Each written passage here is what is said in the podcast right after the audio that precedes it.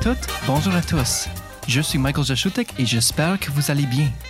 Vous écoutez l'épisode numéro 6 de la deuxième saison de Versus, le balado de la revue de droit de l'Université de Sherbrooke.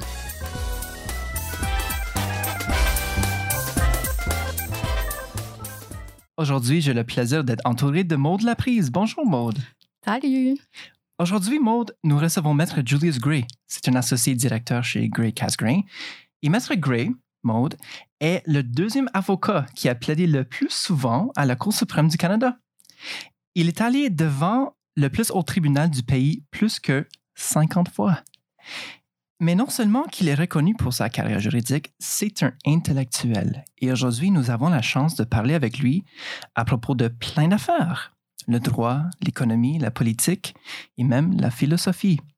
Alors, d'où que vous soyez, je vous souhaite la bienvenue à Versus.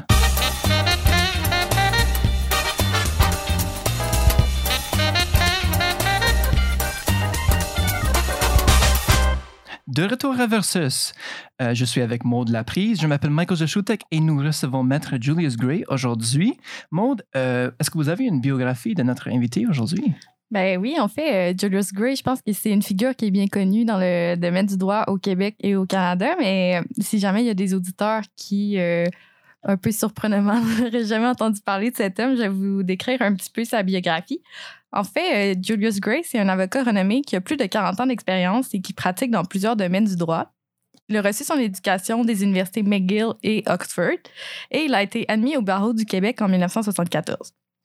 Il a été membre de la faculté de droit de l'Université McGill de 1977 à 2002. Il a aussi enseigné à l'Université de Montréal et à la Canadian Human Rights School à Charlottetown. Il a été président de la Fondation canadienne des droits de la personne de 1985 à 1988. En 2004, Maître Gray a reçu pour l'ensemble de sa carrière la médaille du barreau du Québec, qui est la plus haute distinction qui est décernée par le barreau du Québec.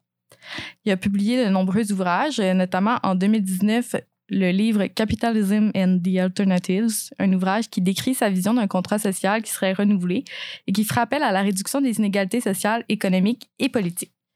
Ah, ben, excellent. Euh, bienvenue, Maître Gray, à notre émission Versus. Merci pour être ici. C'est un plaisir d'être avec vous. Merci. Rentrons vivement dans le sujet. Maître Gray, euh, vous avez écrit votre, un ouvrage Capitalism and the Alternatives. C'est quoi votre livre? C'est quoi la thèse de votre livre? Euh, la thèse de mon livre, d'abord, euh, c'est un livre de gauche, et surtout économiquement. Je crois euh, dans une plus grande égalité. Je suis influencé. J'ai commencé mon livre avant les, Piketty, me suis influencé par Piketty aujourd'hui et par une nouvelle gauche. Je crois que la gauche communiste n'a pas réussi, donc qu'il est inutile de tout nationaliser, de tout contrôler euh, d'un centre économique, mais je crois dans la redistribution. Alors, je propose un monde dans lequel il y a euh, un secteur euh, public important et en même temps un salaire minimum et un salaire maximum. C'est parce que je veux éviter la création des classes. Euh, encore une fois, je pense que Marx avait raison euh, quand il parlait des, des, de l'importance des classes dans l'évolution du, du, capitalisme. Et je pense qu'il faut créer une situation où il peut y avoir des distinctions. Il ne faut pas avoir une, une euh, égalité complètement étouffante, mais pas au point de permettre euh, des classes sociales. Alors moi, je peux concevoir que quelqu'un gagne sept fois plus qu'un autre, mais pas 70 fois, 100 fois. Euh, C'est donc économiquement un appel à, une socialisation euh, sans les inconvénients du, du socialisme du XXe siècle.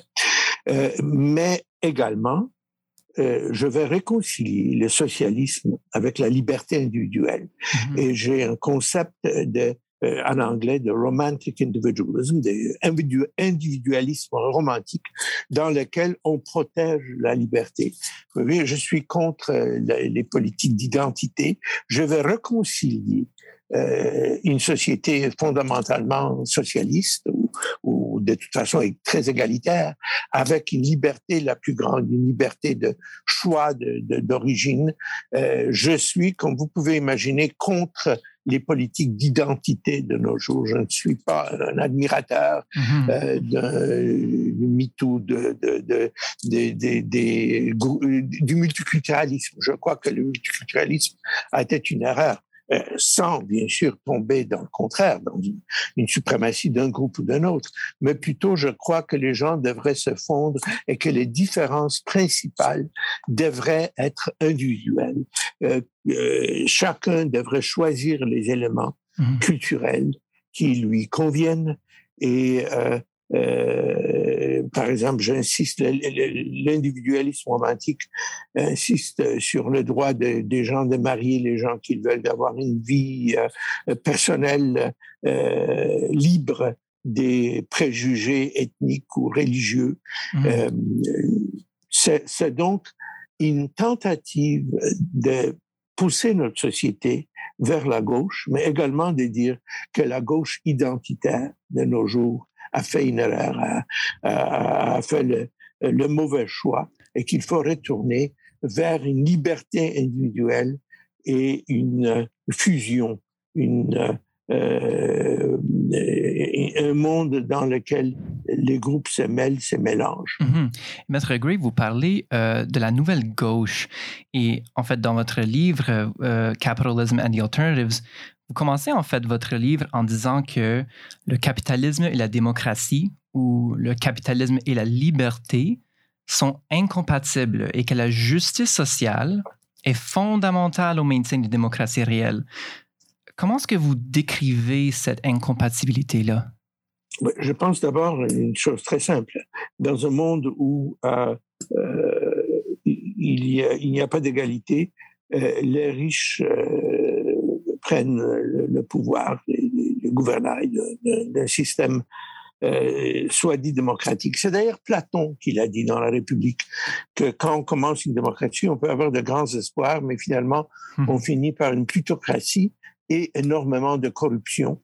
Euh, donc, pour que la démocratie fonctionne, pour qu'il y ait une véritable liberté de choix politique, de, de choix individuel, il faut une relative égalité. Encore une fois, il peut y avoir des inégalités, il peut y avoir des récompenses pour euh, le talent, pour le, euh, le travail dur, euh, tout ce que vous voulez, mais pas au point de créer des classes qui vont pouvoir dominer la société.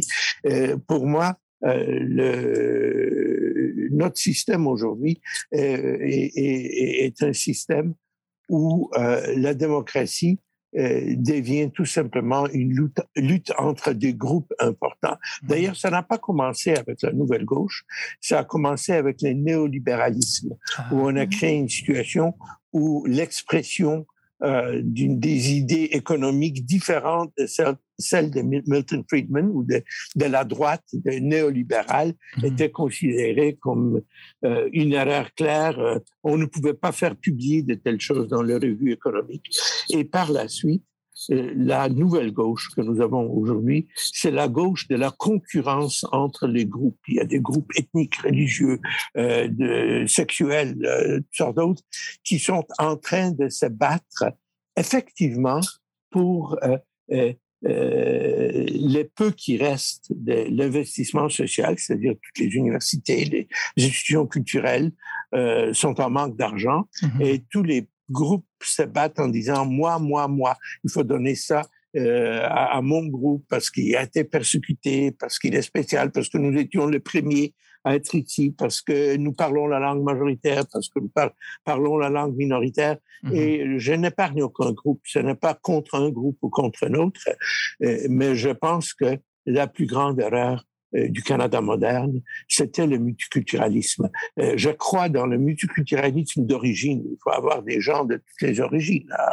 Euh, moi-même, j'étais immigrant à l'âge de 9 ans, je viens de Pologne. je suis pour l'immigration, pour les origines différentes.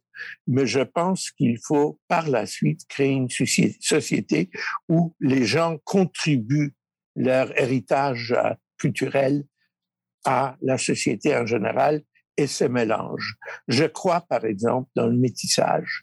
Je crois que c'est une bonne chose d'avoir des gens qui viennent de différents groupes et, qui n'ont plus d'héritage clair et, donc on, va renouveler notre culture dans chaque génération. Mm-hmm. Et en fait, Maître Gray, euh, de ce que je comprends, ce que vous dites par cela, c'est en fait, nous avons quand même, euh, en fait, vous plaidez contre euh, une obsession, contre l'obsession de la croissance nécessairement avec le capitalisme. Si je comprends bien votre, votre argument de individualisme romantique, c'est plutôt le plaisir des opportunités individuelles. Comment est-ce que vous caractérisez? Individuel et contre la, la, les mythes de la croissance. Je pense que le mythe de la croissance est impossible, possible, peut-être envisageable que la technologie va tout sauver, la, la, fusion ou quelque chose comme ça, mais improbable à mon avis. Il y a des limites et euh, je pense que euh, l'idée euh, qu'il faut une croissance constante et que euh, le succès d'une société se mesure par le nombre de biens et de services qu'on produit, quels que soient ces biens et services. Parce que, par exemple, euh, les jeux de hasard ont la même valeur que le, les spectacles culturels. Hum.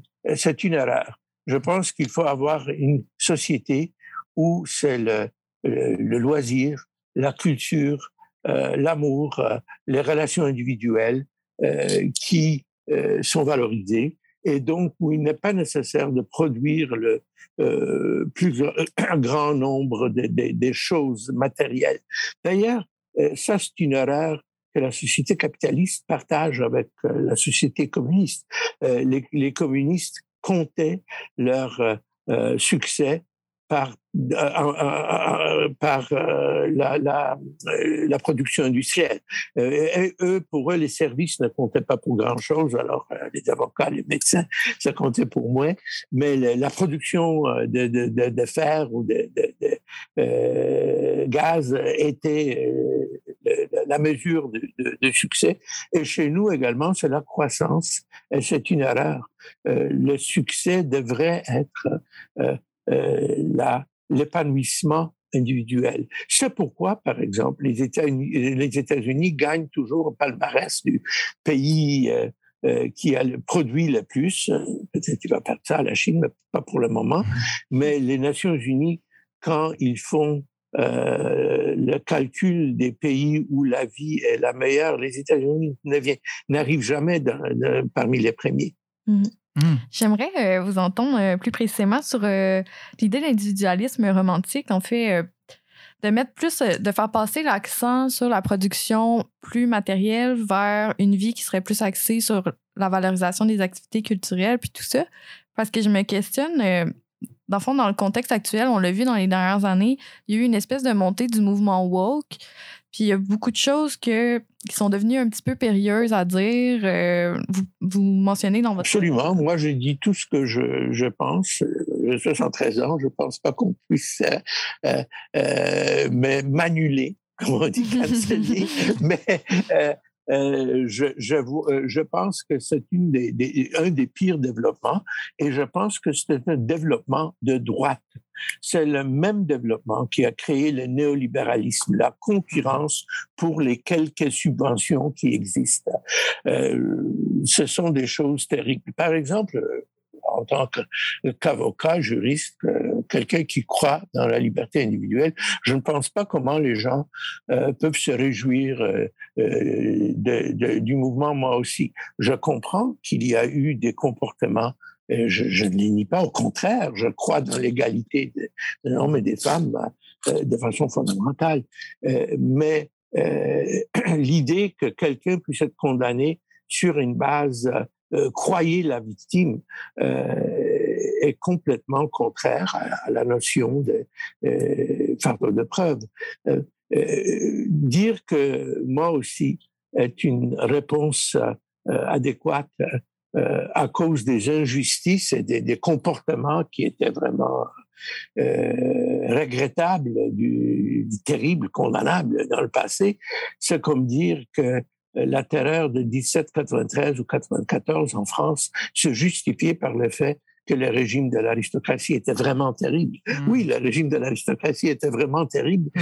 mais euh, mettre une guillotine à la place de la Concorde et trancher des têtes euh, euh, sur une base quotidienne, quotidienne n'était pas une réponse. ce n'est pas une réponse d'annuler les gens et, et d'ailleurs de punir les gens pour des comportements. Euh, je comprends, il y a des comportements extrêmes, des crimes extrêmes qui ont été commis, mais pour euh, euh, tout simplement des, des comportements euh, qui se faisaient quotidiennement, normalement, il y a 20-30 ans. Punir quelqu'un pour avoir publié quelque chose ou dit quelque chose, c'est ridicule. Mais c'est pas la seule chose dans le mouvement woke. C'est également, par exemple, la notion euh, de l'appropriation culturelle. Je pense que les gens ont le droit de puiser dans toutes les cultures et euh, euh, je vais vous donner un exemple qui est hmm. peu connu au Québec, mais qui est hmm. très intéressant pour le Québec. Euh, euh, il y avait une auteure américaine qui a écrit Shadows on the Rock, un roman historique sur la Nouvelle-France. Il y a également Pearl Buck qui écrivait sur la Chine et qui a eu le prix Nobel pour ça, qui n'était pas chinoise du tout. Elle a grandi en Chine parce que ses parents étaient missionnaires, ce qui aussi n'est pas woke, euh, essayer de convertir euh, euh, quelqu'un. Euh, euh, je, je, pense euh, il y avait un auteur allemand le plus populaire pour euh, les, les, enfants, les, les, adolescents qui s'appelait Karl May, qui écrivait sur les, euh, comme il disait à cette époque-là, les Indiens et les cowboys. Et c'est tout à fait acceptable. La culture n'appartient pas à un groupe. On ne peut pas se constituer un propriétaire du culture. Euh, donc, je suis convaincu euh, que chacun d'entre nous a le droit d'écrire sur euh, d'autres cultures, de créer des choses qui essayent de comprendre. Et il n'y a pas de limite. on ne peut pas exiger qu'on obtienne la permission des soi-dits propriétaires de la culture. Et je vais vous donner un exemple d'un excellent écrivain québécois Yves Thériault, qui a écrit sur les Inuits.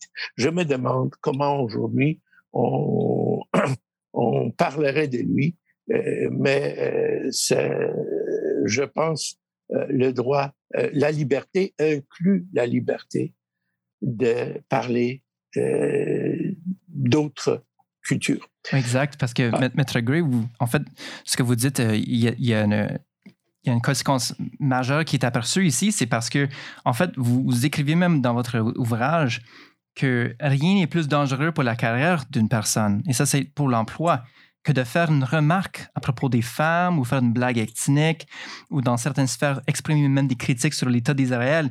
Et donc, de ce que je comprends, c'est que la liberté d'expression aujourd'hui est plus menacée qu'auparavant. La liberté d'expression n'existe plus si vous tenez à votre carrière elle n'est pas plus grande que dans la Pologne stalinienne de mon enfance. Euh, parce qu'en Pologne également, on euh, il n'y avait pas d'exécution en masse. Mhm. C'est la carrière qui, qui était en jeu. On ne pouvait pas dire certaines choses.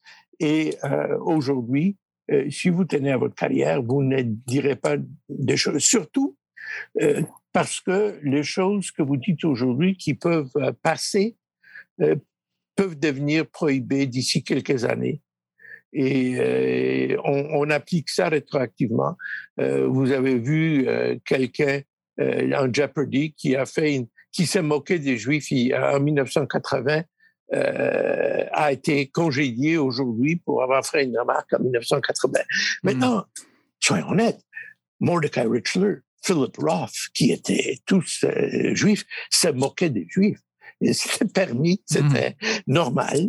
Et tout d'un coup, aujourd'hui, les groupes utilisent leur euh, soi-dit dignité, leur droit à ne pas être insulté, à ne pas être humilié, comme façon d'annuler des gens. Alors, toute personne qui tient à sa carrière euh, ne dira rien de controversé, rien qui peut offenser quelqu'un. Et d'ailleurs, la règle maintenant, c'est que euh, vous êtes puni si quelque chose que vous dites provoque une réaction furieuse de la part d'un groupe important, parce qu'à ce moment-là, personne ne veut vous défendre. Euh, euh, je vais vous donner euh, un exemple. Si vous vous moquez de, si vous dites quelque chose le moindrement pro-russe sur l'Ukraine, personne au Canada ne va vous défendre parce qu'il y a un lobby très important. Par contre, le contraire passe très bien. Euh, au-delà, de, au-delà de la liberté d'expression, j'aimerais vous entendre sur euh, parce que là, on parle, ça devient risqué de dire des choses pour notre propre carrière, mais on voit aussi des mouvements dans les sphères académiques, puis ça peut devenir inquiétant parce qu'on dit que c'est pas seulement la carrière d'une personne qui est en jeu, mais c'est aussi tout un peu l'indépendance de la recherche puis l'institution qui est. C'est l'indépendance de la recherche, c'est également le contenu de ce qu'on enseigne. Euh, on va annuler des livres. Euh, je parlais d'un livre aujourd'hui que personne ne va étudier, euh, La cabane d'oncle Tom. Euh, c'est un livre clairement antiraciste, anti-esclavagiste. Cependant, la communauté noire aux États-Unis a décidé qu'elle n'aime pas ce livre-là, que c'est un livre qui euh, euh, euh, appelle à, à, la soumission. Et donc, on ne peut pas en parler.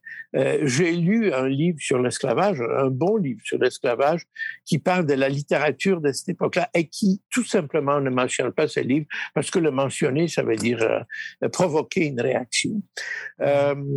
Mais en fait, d'ailleurs, il y a la commission scientifique sur la liberté académique qui tient en ce moment au Québec des travaux euh, pour en fait même conseiller le gouvernement sur une possible intervention de normes basées sur la protection de la liberté d'expression. Oui, le Québec a été bon sur ça. Le Québec est meilleur qu'en mhm. Ontario. La rectitude politique est, plus répandue. Euh, au Québec, euh, on, peut quand même garder certaines choses, mais pensons-y, est-ce qu'on a le, le droit d'apprécier le marchand de Venise de Shakespeare, et même si certains gens pensent que c'est antisémite, ce qui n'est pas le cas, mais euh, peu importe, ils le pensent. Euh, est-ce qu'on a le droit euh, de lire des livres qui ont une vision quelque peu réactionnaire de la politique, de, la place des femmes, de l'homosexualité? Est-ce qu'on va tout simplement annuler, abolir tout ce qui est contraire à la pensée d'aujourd'hui. Et je pense qu'on trouve cela dans le grand classique de George Orwell, 1984, où une personne devenait une unperson, n'avait jamais existé. Ça, n'avait jamais été écrit. Il n'y a plus de livres qui disent le contraire de ce que Big Brother dit aujourd'hui. Mm.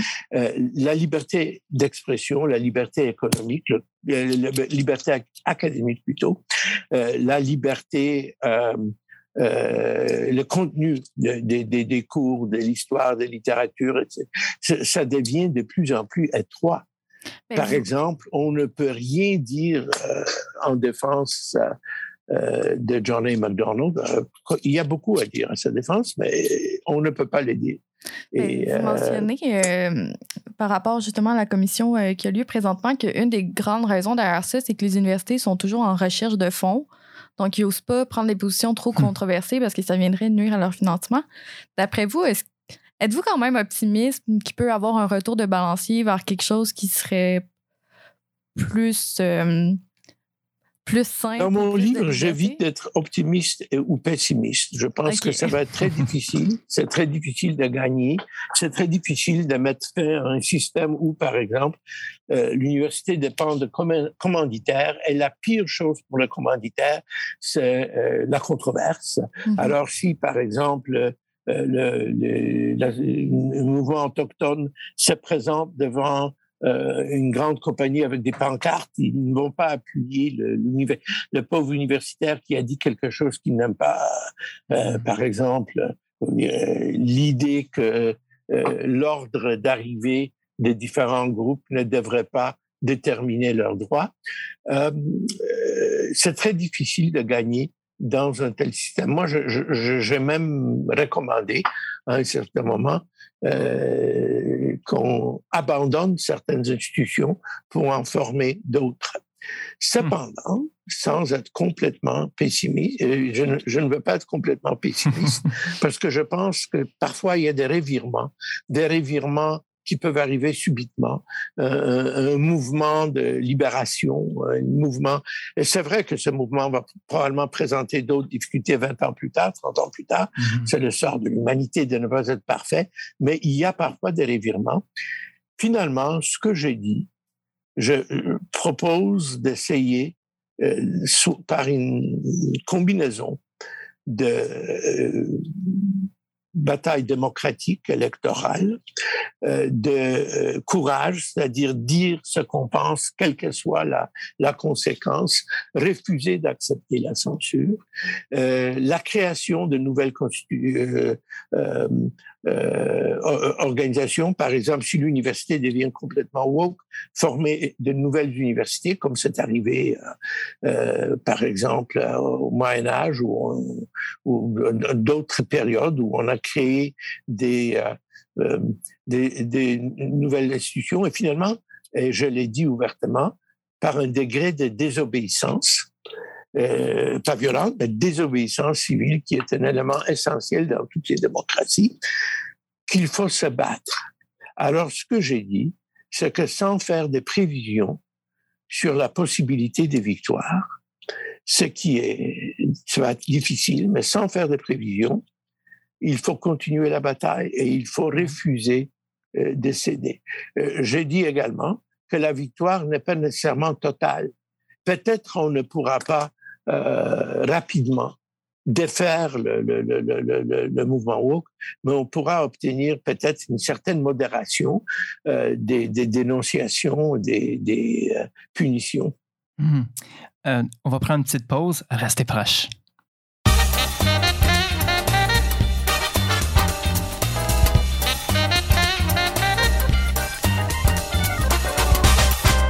De retour à Versus, je m'appelle Michael Jashutek, je suis avec Maud Laprise et notre invité aujourd'hui, c'est Maître Julius Gray. On parlait de son ouvrage Capitalism and the Alternatives. Merci, Maître Gray, pour être ici. Euh, continuons notre vraiment bonne discussion, en fait. Euh, euh, allons-y vers un peu votre position sur le rapport entre les droits individuels et collectifs. En fait, vous, avez, vous faites appel à la liberté fondamentale la moralité et l'équité individuelle, alors que vous militez en fait contre le nationalisme, le populisme, la religion militante. Et comment est-ce que vous réagissez, vous, à cette tendance identitaire et nationaliste qui est formée, mais pas juste au Québec, mais mondialement? mondialement. C'est pas juste au Québec. Québec, euh, je, je, je, ne suis pas un, admirateur du nationalisme québécois, mais je pense qu'il est parmi les moins terribles à travers le monde. Il y a beaucoup qui sont euh, pires. Euh, mais pour moi, c'est précisément ça. Ce sont les valeurs individuelles. Et il y a certaines valeurs que nous avons oubliées. Euh, L'honneur, euh, le pardon, hmm. euh, l'amour. malheureusement, maintenant, c'est l'épanouissement individuel tout le temps. Euh, la vérité. Euh, on a oublié toutes ces choses-là en faveur des valeurs culturelles. Moi, j'ai ma culture, j'ai ma, euh, ma tradition, et je pense que c'est une erreur. Maintenant, soulignons une chose. Je ne penserai jamais à prohiber ou réprimer les mouvements qui soient religieux, nationalistes ou autres, parce que je pense qu'ils font partie euh, de la liberté d'association, de liberté d'expression. Si quelqu'un veut être en désaccord avec moi, mais il a le droit. Mmh. Et euh, je défendrai le droit euh, des gens dont les opinions, dont je n'aime pas les opinions, à les, à les exprimer. cela dit, je pense que nous avons sacrifié ces grandes valeurs culturelles euh, à l'hôtel du relativisme culturel. Maintenant, on ne peut pas dire que les cultures sont sur un niveau différent que les autres. C'est évident que c'est le cas. C'est évident que euh, on ne peut pas vivre comme les gens vivaient il y a mille ans euh, parce qu'on ne pourra pas gagner la vie. Mais on ne peut pas le dire. Mais on a remplacé les valeurs fondamentalement individuelles de chaque individu de dire la vérité, de faire du bien, d'être honorable, euh, d'aimer euh, et, euh, toutes ces choses importantes pour lui dire que tu dois être fidèle à ton groupe. Et si ton groupe le permet, mais alors tout est permis. Euh, je ne peux pas marier euh, l'homme ou la femme que j'aime parce que mon groupe ne le permet pas et je dois être fidèle à, ma tradition. Euh, je je ne veux pas étudier Shakespeare parce que il ne fait pas partie de ma tradition. Et, même si c'est le, plus grand des poètes ou des dramaturges, hmm. c'est cette idée des grandes valeurs individuelles euh, qu'il faut euh, faire revivre. Euh, et le pardon, parce qu'on ne pardonne rien de nos jours. Une erreur vous êtes annulé. On, est obsédé par la punition et pourtant le pardon faisait partie des plus grandes valeurs. Euh, si vous voulez, la culture chrétienne était basée sur une notion de pardon qu'elle n'a pas toujours respectée. Euh, et je pense qu'il faut retourner au fait qu'il n'y a aucune euh, personne au-delà de la rédemption. Hmm. En, fait, Maître Gray, je vais présenter une situation. Par exemple, si, juste pour comprendre votre argument, si pour moi, comme individu, c'est que je propose, euh, je vais aller plus dans la perspective de droit et culture. Si, mettons, pour un individu, cette, cette valeur-là, par exemple, est aussi partagée, ça transcende d'une certaine manière dans un, dans un droit collectif.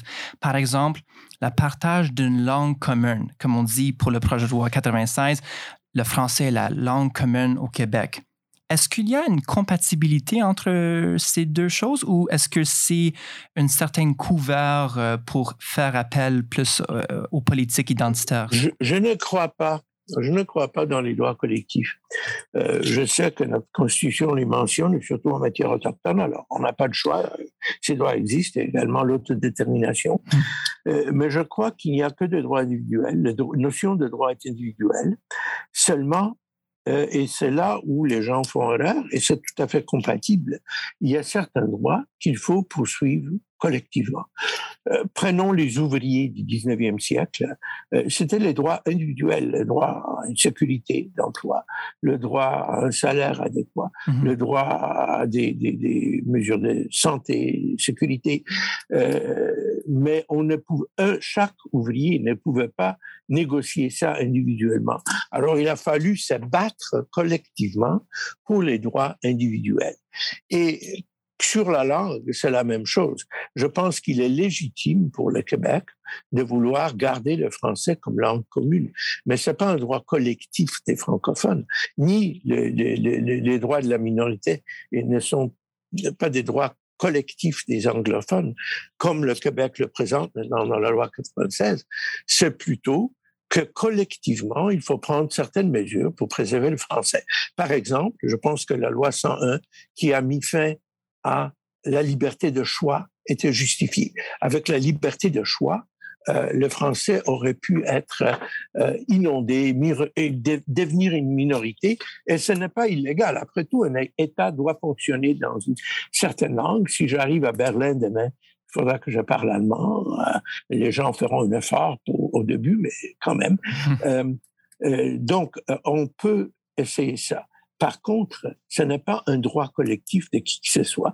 Et je maintiens que maintenant, le, euh, la nouvelle loi n'a aucun fondement parce qu'il n'y a pas de danger pour le français.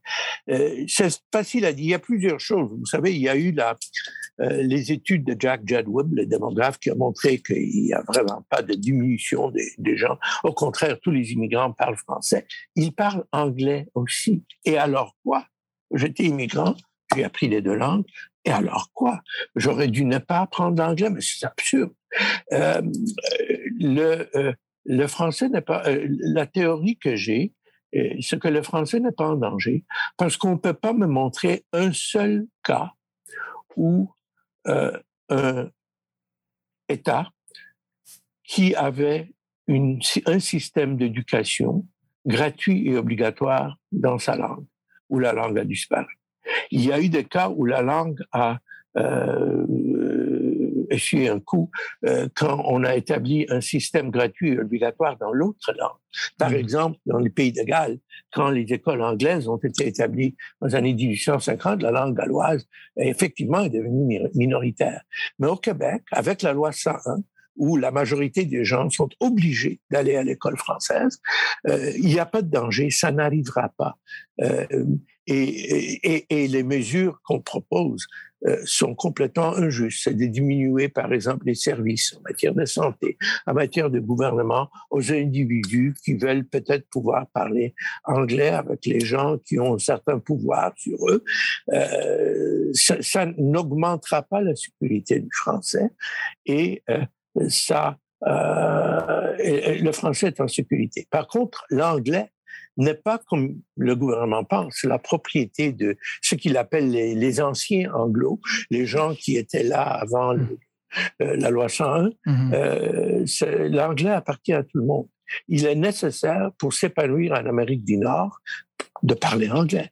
C'est quelqu'un qui va être chercheur, qui va être professeur, il doit parler anglais. Euh, ce n'est pas tout simplement une chose individuelle. Il faut donner à tous les Québécois l'opportunité d'apprendre l'anglais, non pas comme langue étrangère, mais comme langue très importante, comme une partie de notre héritage culturel. Euh, c'est très important. Euh, ce qui ne veut pas dire que le Québec ne peut pas insister sur le français comme langue commune, c'est sûr. La loi 101, à mon avis, euh, sauf pour certaines choses comme l'affichage unilingue, ça a été généralement justifié et, elle doit demeurer.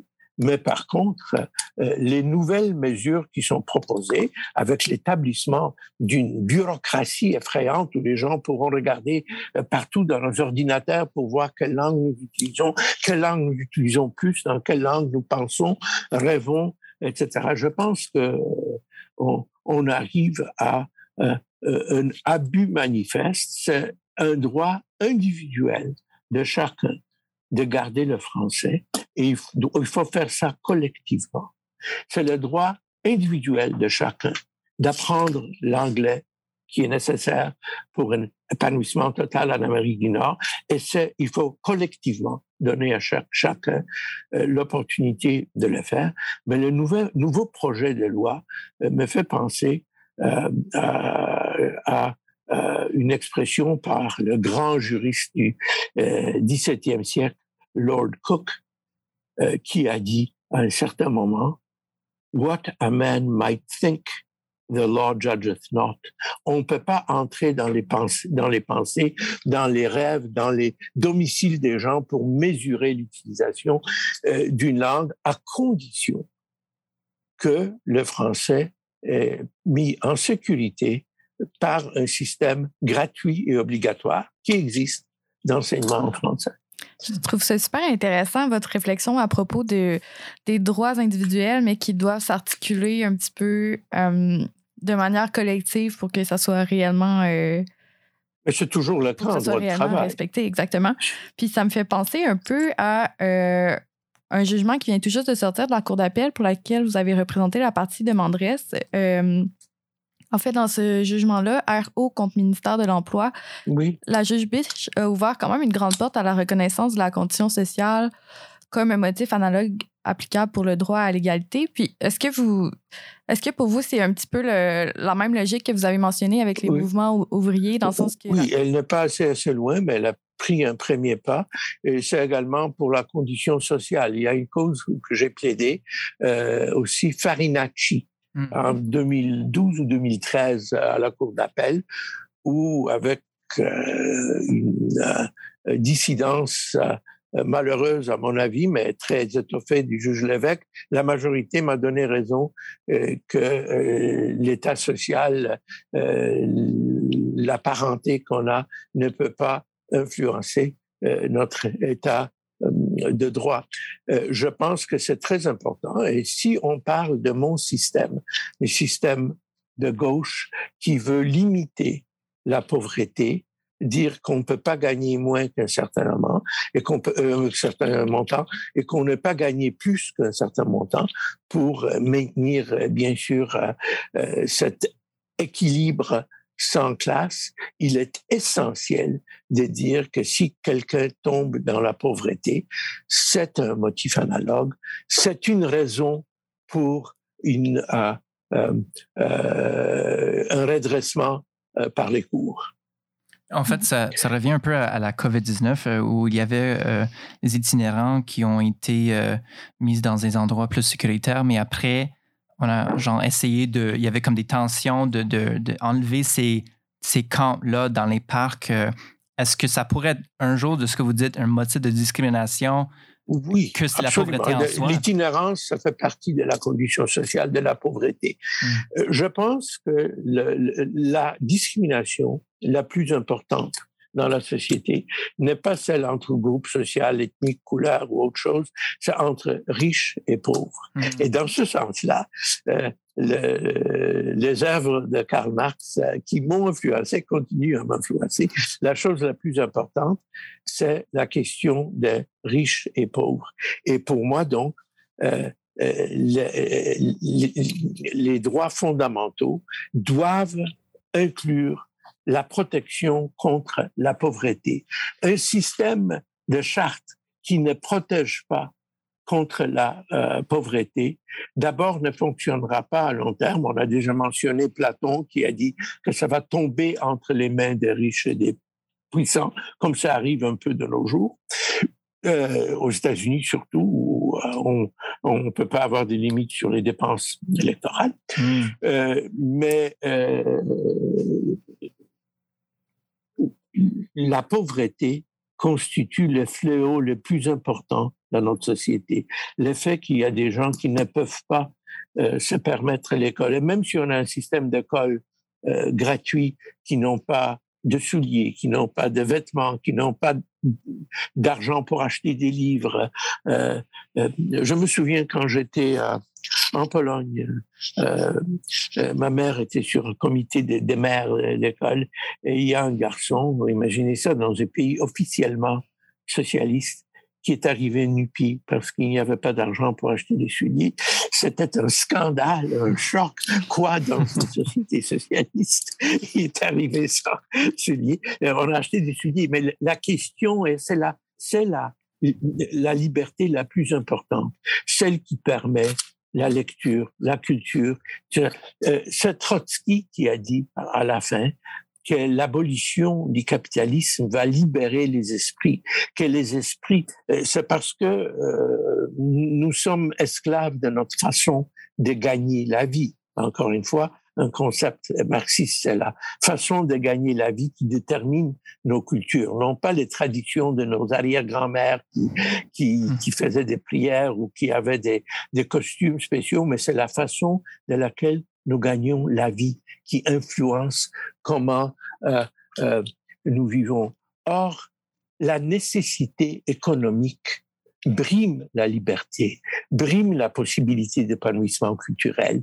C'est dans une société comme celui que j'imagine de, limite sur la richesse et la pauvreté et la liberté romantique, les gens ne seront plus brimés dans leur euh, liberté. Il y aura effectivement un véritable choix, une véritable, une véritable possibilité de choisir qui ne sera pas conditionnée par les conditions industrielles, la façon de gagner notre vie, euh, la bataille pour les fonds universitaires, par exemple, mmh. qui aujourd'hui est, à mon avis, la cause du mouvement woke à l'université, euh, on aura une liberté réelle. Donc, l'économie, l'absence de pauvreté, c'est la chose la plus importante en matière d'égalité. Les autres choses, les libertés qui sont pour moi, euh, si on regarde la charte, c'est qui est plus cher pour moi que toutes les autres choses, c'est l'égalité économique, oui, et la liberté d'expression, la liberté de conscience. On dit liberté de religion et de conscience. Mm-hmm. Je pense que la liberté de religion est très importante, mais pour moi, ce qui compte, c'est la conscience. Euh, D'ailleurs, euh, j'ai fait dans Amselem, je pense que j'ai eu une victoire importante pour la conscience. Mm-hmm. Et euh, euh, la liberté d'association. Ce sont les quatre choses les plus importantes. La expression, conscience, association, et égalité économique. Mhm. Bien sûr, une autre chose qu'il ne faut jamais oublier, c'est les peines cruelles et inusitées, parce que dans l'histoire de l'humanité, il y a toujours eu cet élément de cruauté. Et je pense qu'il faut se battre contre la cruauté au monde. Quand on regarde euh, l'aéroport de Kaboul aujourd'hui, on voit euh, que la bataille contre la cruauté est loin d'être gagnée. Absolument. En fait, euh, Maître Gray, euh, on a parlé de plein de sujets aujourd'hui euh, et ça, revient à notre dernière question pour vous aujourd'hui. Étant donné que vous avez parlé de toutes ces libertés-là, vous êtes, vous êtes très passionné par ces libertés en, en, particulier. Si vous devez aller à la Cour suprême, disons demain, et vous étiez capable de changer quelque chose drastique, comme une carte blanche qui est donnée dans notre droit, ça serait quoi pour vous? Je pense qu'il y aurait euh, deux choses, euh, deux choses de fond. J'aimerais changer le principe qui est déjà pas absolu, selon lequel la charte ne protège pas les droits économiques. Elle doit protéger contre la pauvreté. C'est une chose. Mhm. Et je voudrais euh, avoir euh, donné plus d'accent sur la liberté d'expression et de conscience et, et, et, moins sur les valeurs culturelles woke qu'on est en train euh, d'imposer. Sur la question de procédure, c'est une chose importante aussi que j'aimerais changer. La procédure ne doit jamais affecter euh, le résultat d'une cause. Et euh, euh, la procédure ne, ne, devrait pas être exigée en matière de charte. Par exemple, l'erreur que la juge Biche a fait dans la cause O, c'est de penser qu'il appartient à l'individu de tout prouver, d'avoir des experts tout le temps, etc. Non, ça c'est l'État qui, s'il veut défendre une violation de la charte, mmh. qui doit le faire. Mais pour l'individu, l'obtention de la justice doit être quasi gratuite. Je rêve toujours euh, à ce que j'appelle le légitière, qui serait l'équivalent de Medicare. Si je mmh. pouvais changer ces choses-là, donc euh, euh, égalité économique, les grandes libertés et l'absence de procédure et de et, et, le légitière, j'essaierais, je penserais que que ça a valu la peine. Mais de toute façon, comme je vous ai dit, euh, que l'on puisse gagner ou non, il faut continuer à se battre. Euh, le, il ne faut pas dire c'est perdu d'avance alors je ne me bats pas. Il faut continuer la bataille, euh, quelles que soient les chances de victoire, parce que ça peut changer. Ben, c'est sûr qu'il reste toujours des choses à changer euh, dans le système dans lequel on vit, mais je pense que, en tout cas, avec la carrière que vous avez menée, vous avez contribué de beaucoup à faire avancer euh, ces combats-là. Puis c'était super intéressant d'en discuter aujourd'hui. Alors, euh, merci beaucoup, Maître Gray, d'avoir participé. C'est un plaisir d'être avec vous. Merci beaucoup. Merci.